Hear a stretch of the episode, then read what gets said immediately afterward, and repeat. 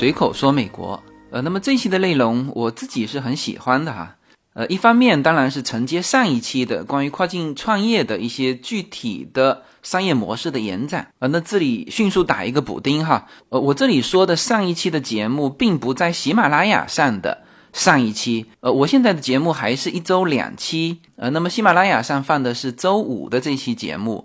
而我现在提到的上一期的是指周一的节目，是全部放在我的。无限空间的这个公众号里面，那因为上一期我是聊到了呃目前中美关系这么一个呃比较紧张的局面之下，呃对于跨境的这些商业呃到底存在哪一些影响，或者说还有哪一些机会啊？那这个内容大家可以去我公众号里面去听啊，也是免费开放的。呃，那么这一期呢，我是。一方面当然是承接上一期的内容，具体的来聊这个跨境创业里面的一些具体的商业模式，呃，但同时呢，我为什么说也是我比较喜欢的？呃，其实今天说的内容不仅仅是关于跨境的商业模式，呃，其实也是我这么多年在呃自己创业的，呃，可能都不能说创业了哈，其实呃我做了。很多不同的行业，当然你可以说进入那个行业的时候都属于创业。那我是零二年就参与了一个创业团队，那其实一直是在就是叫民营中小企业呃摸爬滚打。那我在国内的实业呃其实是一四一五年才结束掉，就是我不具体的就参与企业的具体运作了。然后到了美国之后，其实慢慢的又开始做实业。呃，所以在这个比较漫长的十七年的这个时间当中啊，我对于一些商业模式的一些思考，呃，那么这一期的内容呢，我也是想和目前呃在中美两边跨境的啊这些创业者、实业者哈，因为这里面说的实业是把投资给区分开来啊，就是你具体的自己经营企业啊，以及国内的。民营中小企业，呃，这些具体的创业者和经营者，呃，这些的内容呢，我想就作为一个很主观的，同样作为跨境的创业者、实业者，以及在国内摸爬滚打这么多年的中小企业的一个经营者，和大家来一个探讨吧。Here I am, this is me, this nowhere else on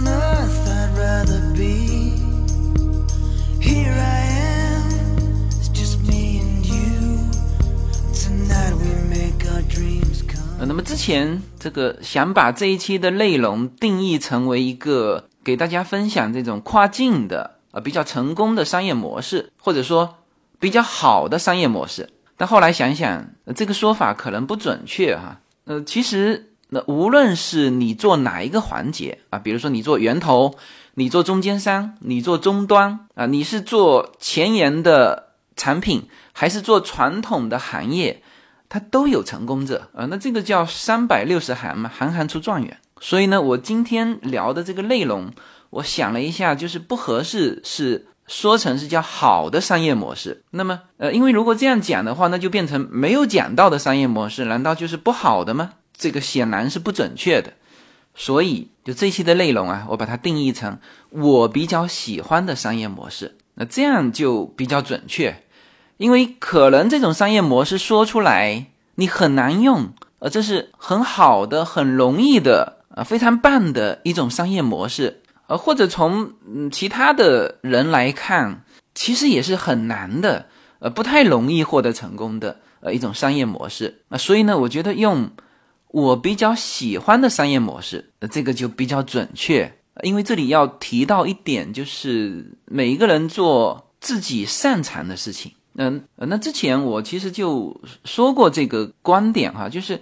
你要做自己擅长的事情，呃，那么这个擅长和喜欢其实是有关系的。有些人是呃因为很喜欢这件事情，所以非常困难，他也能够继续干下去。呃，最终那些不是真心喜欢的都退出这个行业，但是他因为自己很执着的这个热爱，那么还在这个行业。所以自己选择某一项工作啊，或者是你在学习某一样东西，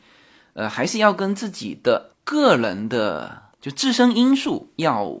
紧密结合啊。你的天赋在哪里？你的能力在哪里？你擅长在哪里？你拥有哪一些资源？那最后才会形成你最终的叫综合优势。呃，所以今天聊的一些思路哈，呃，不仅仅说是能够呃放在这个商业模式上，其实也是呃自己在未来的工作或者是未来的这个创业方向啊去做一些选择的时候，能够给你多一个。角度或者多一个方向的一些思考啊，那我是希望这一期的节目内容能够达到这种跟大家探讨呃的一个效果哈。好，那么我喜欢的商业模式呢，呃，在这期节目里面我会说三个方向，呃，其实这三点呢，呃，可能互相有一些联系，但是呢，我先一点一点的先展开哈。呃，第一个我喜欢的商业模式，首先我其实是喜欢做细分市场。大家知道，这个市场有大众市场，有细分市场。那那么这个细分市场可以是某一个细分行业啊，也可以是一个大众市场里面的某一个细分的环节。那么它的市场份额呃可能不大呃，或者说甚至很小呃，但是呢，你集中你的资源，你就有可能在这个细分市场里面做到头部的位置，就是前几名嘛，这叫头部。那么我自己去回想，我从零二年开始参与这个创业团队啊，一路过来做的事情，从大行业来说，切换了两个大行业。那实际上呢，就是你进入某一块之后，你又会结合上下游。呃，从再细分的行业里面来说呢，呃，可能不只是两个细分市场，呃，可能这里面一个行业会诞生出呃两到三个的细分市场，但是。我现在回想起来，我在这些细分市场里面，在中国的市场份额里面，基本上我做的这两个企业全部是排在前几位的。呃，我原来也没有特意去总结，但是今天想到要跟大家聊这个话题的时候，哎，自己回想了一下，哎，觉得呃自己所参与的这个商业类型还真的都是细分市场，而且是做到头部。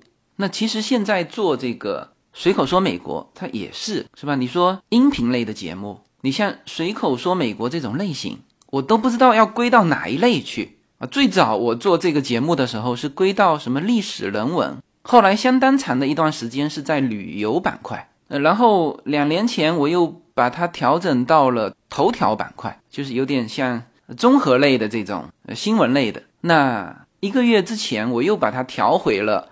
旅游板块，就为什么这么？频繁的这个调来调去呢，就是我的这个内容其实是非常非常细分的市场，它没有一个叫海外板块，是吧？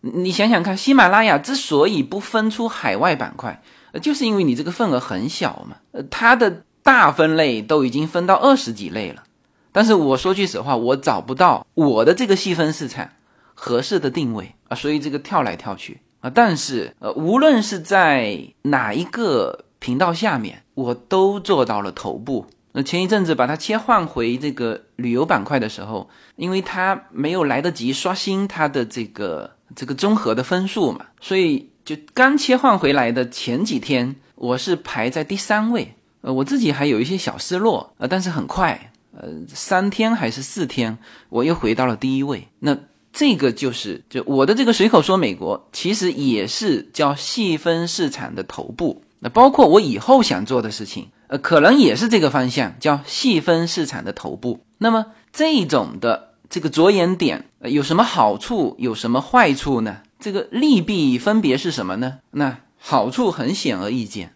就是就是竞争少嘛，就你相对比较容易处于一种蓝海的这种感觉。那我当时是选择了一个呃极小的一个细分市场。就是我只说美国，而且我的定位就是我是新移民啊。当然，这个是在五六年前哈，一四年的时候，但是我的定位就非常明确，我就是一个新移民。我只是从新移民的视野去感受中美这两边的差异啊，去分享我自己的一些生活。那这个点是很小的点，所以呢，在这个点上，就我现在依然是呃保持着。比如说，现在是旅游板块的第一名啊，比如说说美国里面的第一名或者第二名吧，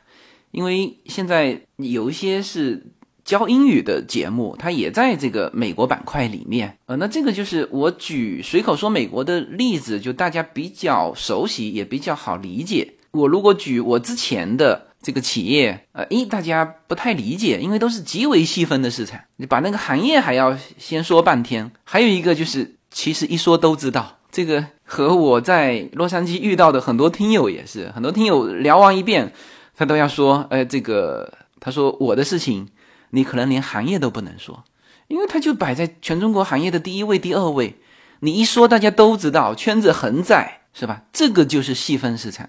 我们身边很多跨境的听友，他也是做细分市场，所以我发现，就是作为个人哈，就是你如果不是在那种大型的国有企业。然后你又是就民营企业、中小企业的话，其实你瞄这个细分市场是挺好的。就在这个市场里面的好处就是相对来说竞争比较少啊。当然有人说，哎，那你这个随口说美国是你很早就开始说，是吧？一三年人家喜马拉雅才创办，你一四年二月份就开始讲，呃，那这个当然是是一个原因，但是如果是在大众市场的话，你的先发优势未必。会让你一直保持头部。这个，我想所有做这个通讯行业的，这内部都流传着一句话嘛，就是你的这个行业千万别让那些就大品牌商给瞄上。那比如你这个行业让华为看上了，哦，那他一开始介入就就没你什么事了，是吧？小米、阿里巴巴，那像阿里巴巴这种连拍卖行的整个行业都给你干掉。就是你如果做的是大众的，呃，这个行当。大品牌、大资金，那现在说的都还是在国内哈。你一旦到跨境，哇，那那个国际巨鳄，就是你唯一的出路，就是迅速的。就比如说，你比任何人都先发现这个行业，而且去做，你唯一的出路也是，就是做差不多，赶紧卖给那那种大鳄，叫做变现，然后脱身，是吧？几乎所有的，特别在中国哈，叫做大资金过后寸草不生。你做着做着，你就会发现你的。资金越做越重，就你的资产哈越做越重，那然后你就只能就最好的归宿是卖给大公司，没有次好的归宿，次好的归宿就是你不亏很多钱，从中抽身出来，是吧？或者说你前面赚到一些钱那就算了啊。所以这就是如果是在大众的市场，你即使是有先发优势，你可能啊也难以去保持一个头部。那所以这个是无论是做跨境还是做这个国内的民营中小企业来说，呃，如何寻找到一个你比较合适的、你有资源的细分市场，然后你把自己保持在头部的位置，呃，那这个相对来说会比其他的方式会轻松一点，呃，这个优势也会保持的久一点，特别是在。现在，呃，我们现在说国内市场竞争压力非常大啊，大鱼吃小鱼，快鱼吃慢鱼。其实国际市场也是一样的。所以为什么说中国一直在寻求一种对于国内市场的一些保护啊？当然，它更多保护的是国有企业哈，这一点我是不认同的。我觉得应该要把更多的资源是放在民营企业，因为国有企业大多数是用垄断。的政策去获得这个优势的，呃，贷款只贷给国有企业嘛？因为国有银行贷给国有企业，就算亏了，这个行长也没责任，是吧？但是你贷给民营企业，呃，一个当然本身民营企业体量就小嘛，那还有一个就是这个责任啊，这个这个在我们的中国这种目前的这种环境社会环境里面，它会就特别突出。然后你的整体倾向到国有企业之后。它民营企业不是生存越来越困难，那越来越困难，它这就倒的更多，就越做越急功近利，那那风险就越来越大嘛。那好像感觉是你证明了，说哎，我倾斜到国有企业是对的，但实际上这叫恶性循环，是吧？所以在现有的这种情况之下，作为跨境的这个人创业者，或者是呃民营中小企业，因为。你如果做跨境，基本上都是原来在国内做民营中小企业的，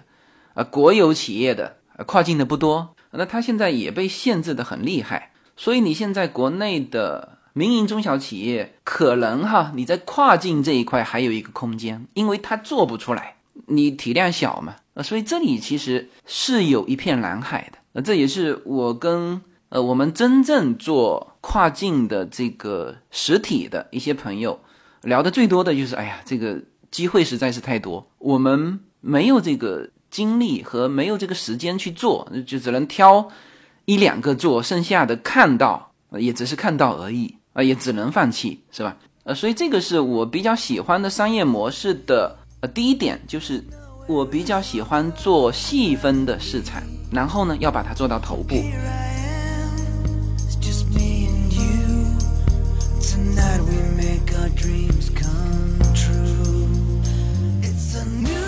随口说美国的听友大家好，我的新书《平行美利坚》目前已经在当当网、京东等各大网站均开始正式发售，同时在电子书 Kindle 上也已开始发售。那么这本书是随口说美国的第一本书，也是我个人第一本书。拨开迷雾看美国当下，中美两国恰是两条平行线。只有穿梭其中的人才能看清一切。希望大家支持这本书，现在就可以立刻在网上下单购到这本书。谢谢大家。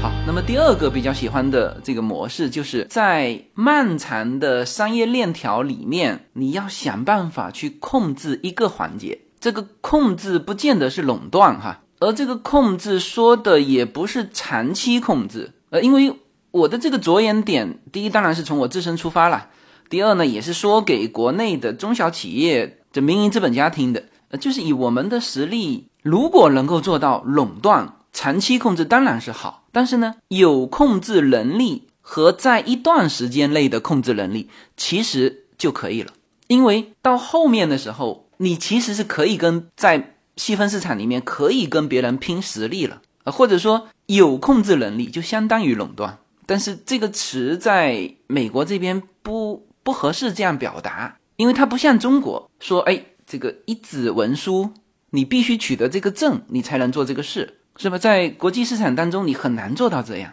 但是你在做这个事情的时候，你自己要有很明确的一个目标，或者在此之前你就要估计自己的实力。能不能在这一个产业链里面，你当然全产业控制，那这个是最棒啊。但是如果不行，你能不能在某一个环节去控制啊？如果你做不到长期控制，你能不能做到短期控制？这也是给你的企业发展去去争取时间嘛。当然，这个产业链前面是源头，最后是终端，中间长长的一个。中间商环节，那我之前也说过，就是说，呃，现在的这个这个全球竞争之下，就是中间商呢，因为这个地球是平的嘛，然后再加上移动互联网，今后所有的这个信息差会消除掉，那么再加上这么方便的物流、资讯以及支付，那打压的都是中间商，那中间商你只能是哎一个，就中间商里面也大鱼吃小鱼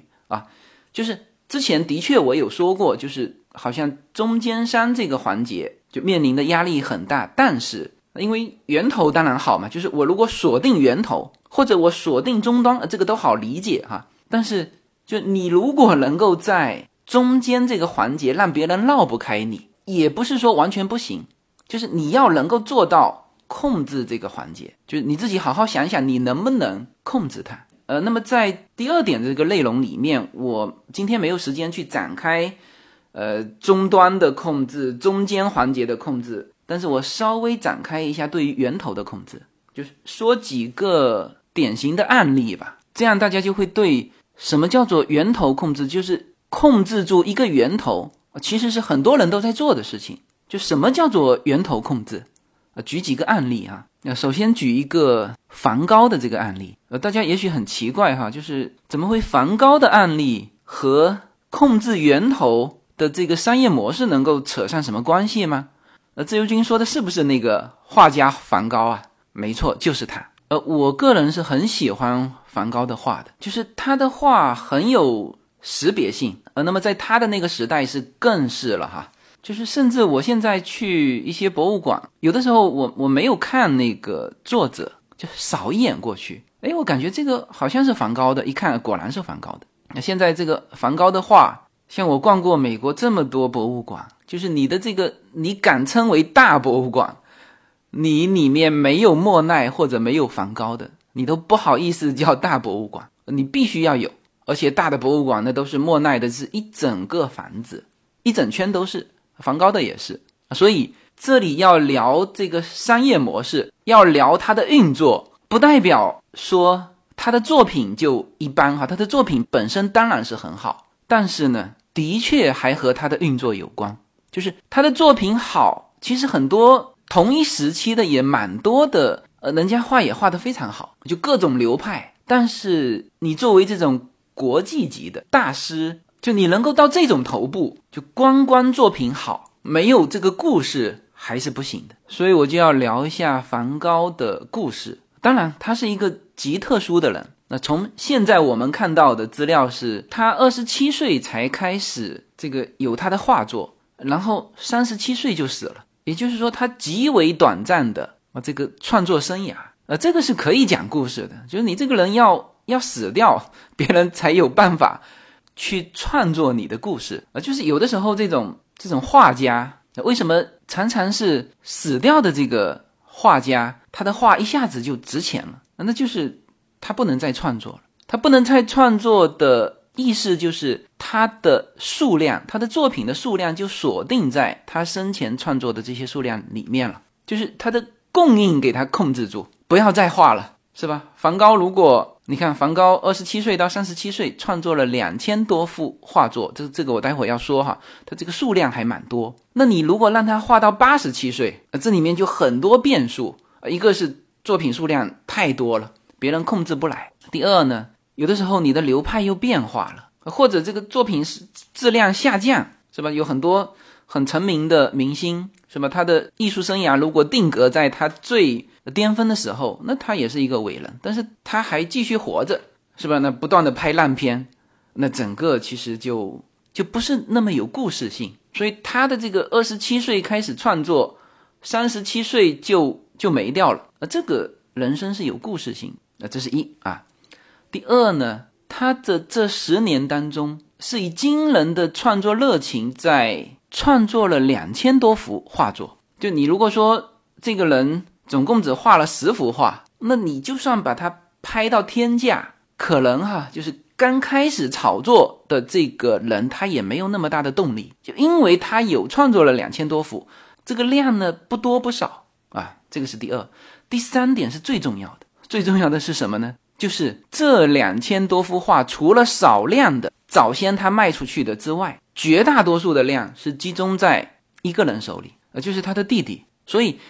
他后面的这个运作，实际上是他弟媳妇整个运作起来的。你看哈，这就符合了控制源头的所有条件啊。它本身这个有故事性，第二还有那么一定的量，然后这个量呢，全部集中在一个寡头手里，那么这个人他就。这有这个动力和后面有这个巨大的空间去操作这件事情，这就是控制源头都在他手里嘛。这个人又死了，也不可能再创作，也不可能有什么污点啊，比如说明星绯闻啊，这个什么又离婚啊，呃都没有这些污点了。那么剩下的就是看他怎么包装了。然后包括我们看到的这个就梵高的那些故事，呃，那肯定是有本身他的呃真实的这个。这个生活的哈，但是这里面就是也是被包装过的。他弟媳妇呃接手了这么多梵高的画作之后呢，其实做了一件非常重要的事情，就是找人写了一本梵高传，就把他的这个故事先说出来。按照现在的话，就是说，就是先在外面炒作起来，然后所有的源头都控制在他的手上，是吧？这就是非常典型的，呃，可以列入教科书的这种控制源头。然后炒作，当然这个放在梵高身上不适合用炒作，就是就是把它的价值深度挖掘啊，这样说比较好哈。抱歉抱歉，刚才不合适说炒作哈，因为我确实也很爱梵高的所有的作品，但是它是符合我说到的这个控制源头的商业模式的这个经济学的哈，就是供给控制住，然后去提高它的需求，那么这个是这个成就梵高这个巅峰的。国际大师级别的这个一个伟人，就其中的一个因素，当然更多的因素是他真的画的好哈，但是这个因素也非常重要。就我说了嘛，就很多人有可能有这样那样的故事，但是都不正好具备它的三个条件：有故事性、有作品数量，然后又集中在某个人手上。呃，其实这种控制源头的呃这种商业手法哈，在很多农产品上是很常见的。这个你像原来荷兰的这个郁金香的当年的那个炒作就是这样，它产量极少，然后实际上是有人控制了。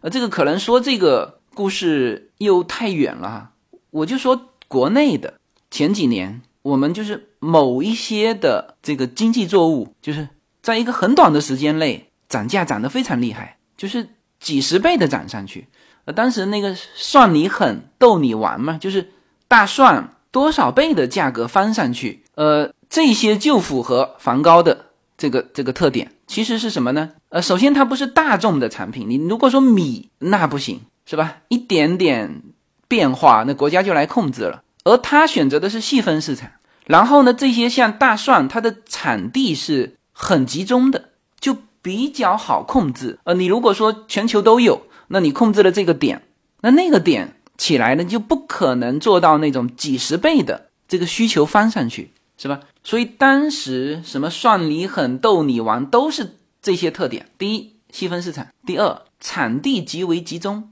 然后又是农产品，不像工业品这种能够快速的生产，它只在那个地方能够产，然后地就那么大，然后种下去，你还。还必须要有时间的等待，那这就是产量控制了，呃，然后再集中控制到少数的寡头手上，呃，那么这个就是当时什么算你狠、逗你玩这些中国的细分的经济作物突然间涨价涨那么多的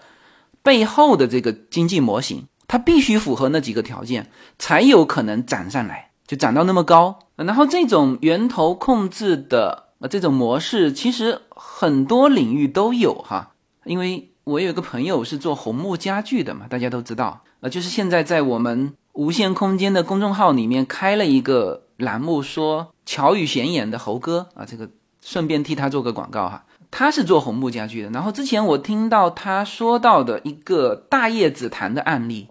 啊，那这个也是非常经典的这个控制源头的案例，就是现在我们都知道啊，紫檀是什么？有小叶紫檀、大叶紫檀，然后感觉上好像都叫紫檀。那实际上，早先就是在这个大叶紫檀出来之前，其实世上只有一种紫檀，就是小叶紫檀。因为它的产量极少，所以很贵重。就关于紫檀的珍贵，在明清时期就是很珍贵了，因为只有皇家才能用嘛，就是是清朝吧，就是规定了，就只有皇家才能用。好，那么也许。在大叶紫檀的这个这个成功案例里面，大家更多的会关注什么？哎呦，他这个去蹭的这个名字蹭的很好，就让大家觉得说大叶紫檀也是紫檀。呃，其实这是两种不同的木头，呃，只是名字叫大叶紫檀。然后你你说它很像小叶紫檀吗？也没有那么像。就小叶紫檀和大叶紫檀放在你面前，你还是一目了然的。呃，那当然大叶紫檀也挺好看的哈，这个我们不得罪人哈。只是探讨它的商业模式，就是可能所有的人都说，哦，这个名字起得非常好，那后面运作也不错啊，这所以这个品类起来了。其实这个最最关键的就是把大叶紫檀炒起来的，其实就是一个厂家，而他在炒作大叶紫檀之前，先是把那个大叶紫檀的那个产区啊，他先垄断了，就他买了大量的这个产区里面这种品类的。呃，几乎所有的库存，那大叶紫檀这种木种啊，它这个和刚才说到的这个农产品是很像的，因为它的生长周期更慢嘛，一棵树的成型是吧，要十几二十年，甚至更多的时间，这个比那个大蒜还就供应还能够控制，它只要把原来的这个存货全部买掉，你就算新的人进来，你去等它十几二十年，这个市场早就过了，这就是我说的在。某一段时间保持它的优势就可以了，所以它的这种模式根本连这个产地都不需要把它买下来。那像很多农产品的控制源头的方式是把产地买下来，或者和这个农民签订一个独家的购销合同，我把你明年的、后年的、大后年的五年之内的我全买了，这就达到了一个控制源头的目的。而树它所有的库存全给他买了。我都不要跟那个农民签什么签什么新树的协议，是吧？那么这个是大叶紫檀，它能够去炒作，能够砸这么多钱去提升它的空间，其实是最重要的，呃，最重要的一个因素。就否则，他把这个这一种树种炒作起来之后，别人很容易都可以拿到它的原料，你最终可能只能赚第一道的钱，后面就陷入那种呃非常红海的那种市场环境。呃，这个也是一个经典的控制源头成功运作的一个案例。呃，那么举这么多的案例是告诉大家，就是你在做某一样事情的时候，你的目的性要非常明确，就是。你不是说哦，这个东西我现在能赚钱，那我就赶紧赚，赚它半年，我再改去做其他的。这样做，嗯，其实没有一个长期的规划的话，你会很凌乱啊。即使在现在这种什么新的行业一年就玩坏的激烈的这个经济环境之下，其实你只要够深谋远虑，还是可以找到一些蓝海的。而这个蓝海找进去，那当然是蓝海，但是你也可以。通过这种规划，就是你这叫设置壁垒嘛？就别人就没有货源再进来，这就是壁垒啊，这就是门槛嘛。就别人不能再获得这个原料，他进来，这就是门槛。呃呃，那这个无可厚非的哈。这个呃，有些人说哦，那你这个是奸商，呃，不是哈，这实际上也是一种产权保护。我们现在在这个呃知识领域都有知识产权保护嘛？为什么要保护它？那人家开发出这个东西要投入研发成本是吧？然后还要教市场怎么用哦。那这个市场成熟起来之后，你就 copy 就行了？那这不行啊。那当然要设置壁垒嘛。知识产权保护就是壁垒。复印机日本发明的，是吧？就是给你设定五十年内其他的厂家不能生产，就算你会，你也不能生产。那这个就是门槛啊。所有我们在进入一个行业的时候，你首先要想到。除了想到刚才说的，哎，自己是不是有这个优势能够控制它？就一个是，当然你本身就进入一个有门槛的蓝海，是吧？还有一个就是你进入之后发现，哎，这个东西没门槛，但是你赶紧设置门槛，这也是可以的啊。这个没有什么不厚道的哈。那像这种案例，我身边的人就几乎都是这么想的，就是他们每开始做一样事情，就会考虑这个。我们一个家庭的好朋友，就两家人玩在一起嘛，那么他。今年就做了一件事情，就是就做这个牦牛奶的奶粉啊，那这个也是很典型的这个源头控制。他跑到西藏去，总共牦牛也是很集中的产区嘛，牦牛奶，他是先跑马圈地圈了一圈，就是跟所有的几乎所有的牦牛的农户都签订了合同，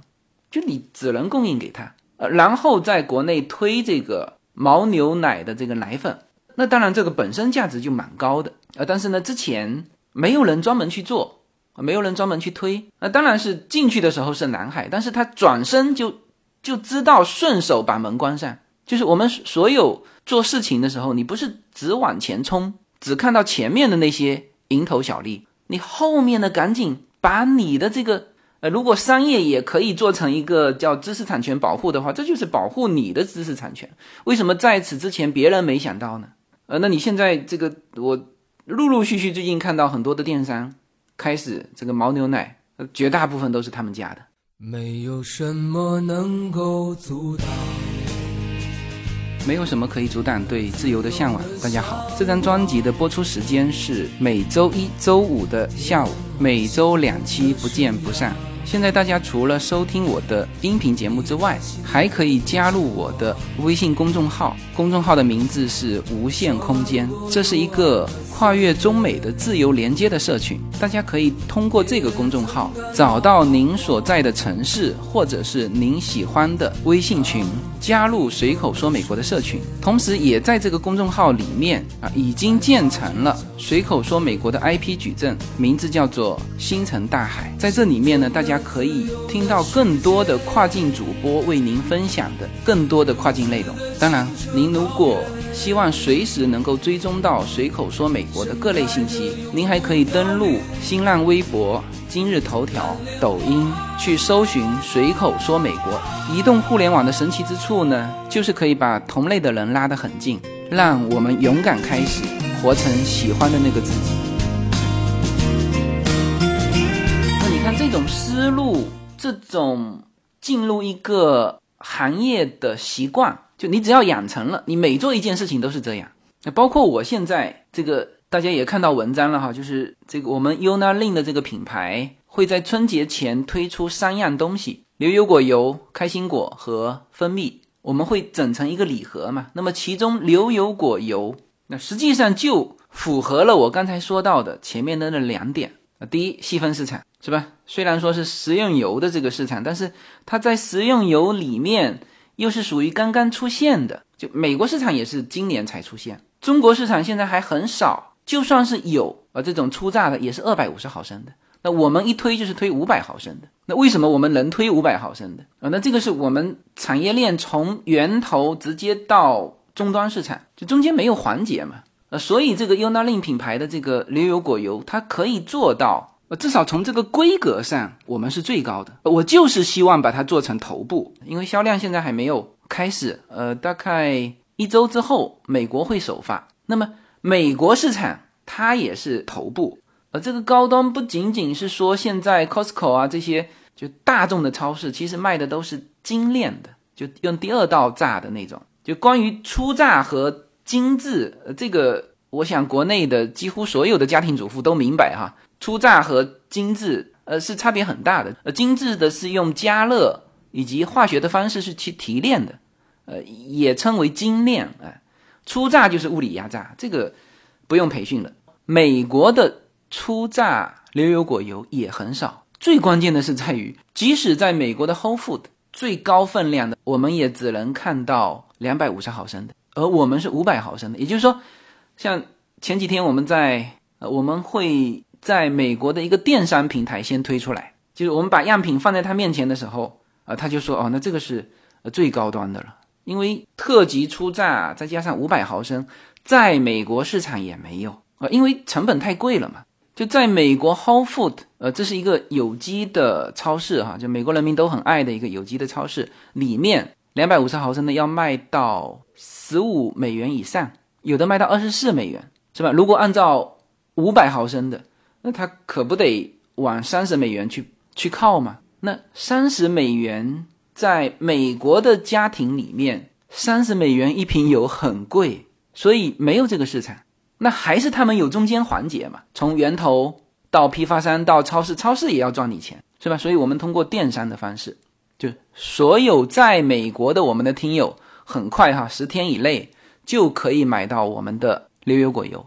那么这个就是细分市场头部位置，至少现在啊，暂时我们是最头部。就在美国市场也一样，就你没有找到五百毫升的初榨的牛油果油，没有。这就是为什么一开始定位我就要把这个产品定位在这个位置。你只要降一档，说哦，OK，我们出榨的也两百五十毫升吧，你就陷入了和他们竞争当中。我不需要跟他们竞争，我就直接定位在五百毫升，然后把价格拉下来。这个很快我们会开始销售哈，到时候大家呃大家就会看到它的具体价格。那么拿回中国那更是就本身牛油果。也是在美国热，然后在全球热，在全球的健身达人里面，这个牛油果是很热的。那么在中国的健身达人和营养师里面也是。那么，然后牛油果油也是美国今年嘛，二零一九年才出来的。呃，那中国呢也少，然后中国大量的还是非牛油果主产区的国家的牛油果油。呃，这个我就不具体展开了哈，大家可以去搜那个牛油果的产量。全球产量，这个你可以从第一第一名收到第五十名，你就会发现，就前十名几乎都在美洲。呃，所以我做这件事情也是，就是你做习惯了，呃，或者说我喜欢这种模式啊。你看细分市场头部位置，然后这个源头控制，呃，这里面就涉及到就是下一步的一些计划，这里不方便展开，但是我可以告诉大家，整个美国牛油果。只产在加州，而且哈，绝大部分只产在两个区域，一个就是南加州的 San Diego 圣地亚哥或者圣迭戈，还有一个就是产自在洛杉矶的城县，就这两个位置。所以它其实也符合那个就产地集中，至少在美国是这样。当然，墨西哥是产量最大的，还有南美洲的几个地方。我说的是牛油果哈，你你首先你这个牛油果油，你的原料必须是牛油果嘛，所以你必须是在牛油果的主产区啊。就什么意思呢？就是现在就是少量也行，但是你总要有一个发展的空间嘛，是不是？万一哪一天中国的牛油果油起来了，那现在是很小众哈，那么就真正能够供应这种初榨的这一定量的牛油果油，就只可能在美洲，不会在欧洲，不会在澳洲，也不会在亚洲啊。这个是农产品哈，那所以也是基于这些。就喜欢这种商业模式，所以我个人很看好加州的农产品和中国市场的一个对接。呃，因为呃，其实从这一次中美贸易战某一些局部的点，我们也可以得到这个结论，就是早先作为嗯中国的食品来说，只分叫国产的和进口的。至于进口的，你是欧洲进口还是美洲进口，还是台湾进口，还是？还是澳洲进口，还是东南亚进口，它没有太多感觉。那实际上，像食品这个东西，它产区的这个作用还是非常明显。比如说，你橄榄油，那是在欧洲，就美洲就没有优势。呃，但是你牛油果油，那就是美洲有优势，呃，其他地方是没有优势的。就慢慢的，大家会吃着吃着就会知道这里面的差异。但现在这个市场。还仅仅是在哦，国内国产产品和进口产品，回头随着中国消费水平的提高，它慢慢的就会知道哦，进口大概是哪一个方向的？就像我们这个喝茶啊，慢慢的就讲究的人啊，他就会知道，比如说绿茶，那你爱喝碧螺春，那当然就是西山的碧螺春，是吧？梅家坞的龙井，是吧？红茶，我们叫正山小种，是吧？正山桐木关的正山小种。是吧喝岩茶，三坑武夷山三坑两件的正岩，呃，再比如说咖啡，是吧？肯尼亚 A A 的啊，这是这是都是产地啊。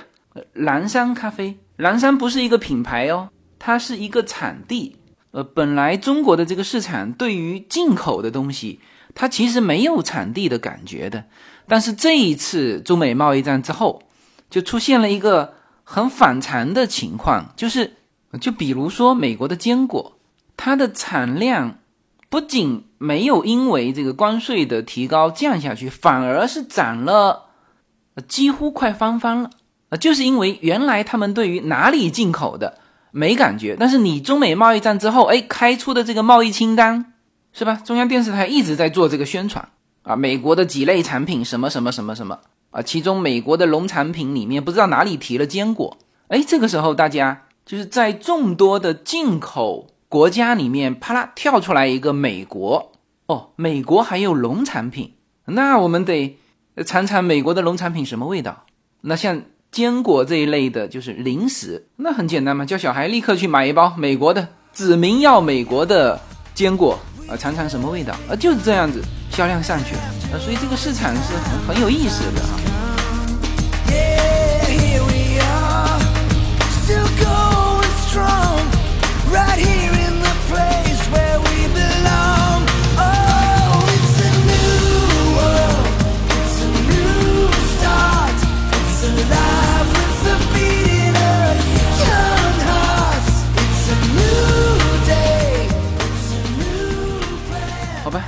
这些细节哈，这个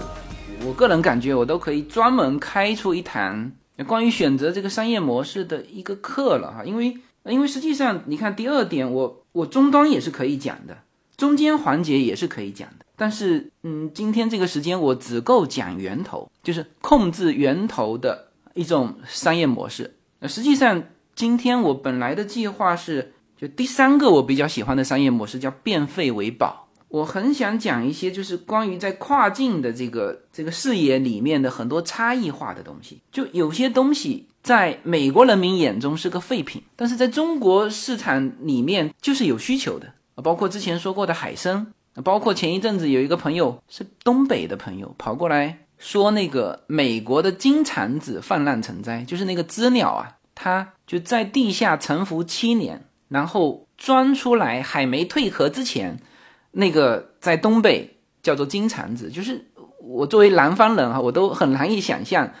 他们爱吃这个，不仅爱吃，好像每一个月的销量是是几百万只，所以就只能是培育了哈，就只能去中国去养，但是你的地没有那么大，是吧？而在美国的东部叫泛滥成灾。那上一期我也讲过密西西比河的鲫鱼泛泛滥成灾，我有一个朋友已经过去做了。那这个就是跨境的差异化啊。那这个第三个内容肯定是要放到下一期了哈。我这里面我还会再展开，其实不仅仅是废品，就是有一些它可能不是垃圾，就是只是在美国人的眼中这个没人要，或者说你代价极低就可以把它买过来。那关于这个内容，我就就下一期讲吧。那么下一期的内容，我还是会放在我们无限空间的这个公众号里面。那如果还没有关注我的无限空间的公众号的，呃，可能要真的要跟上了哈，因为我们今后越来越多的内容会放在。只放在我们无限空间的公众号里面，这里面除了我的内容之外，还有我们星辰大海的一系列的，就是在中美两边的这个跨境的一些朋友做的一些节目，包括了叶子的美国闺蜜圈。呃，具体怎么找无限空间？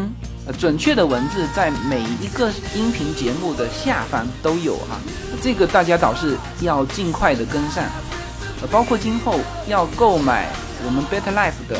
这个平台上，呃，所有的我们自营品牌的美国商品，呃，这个链接我也是在公众号里面哈，呃，所以虽然我们的这个中间广告时间每一期都在插播，但是可能还是有蛮多人没有关注到，最后再点一下哈，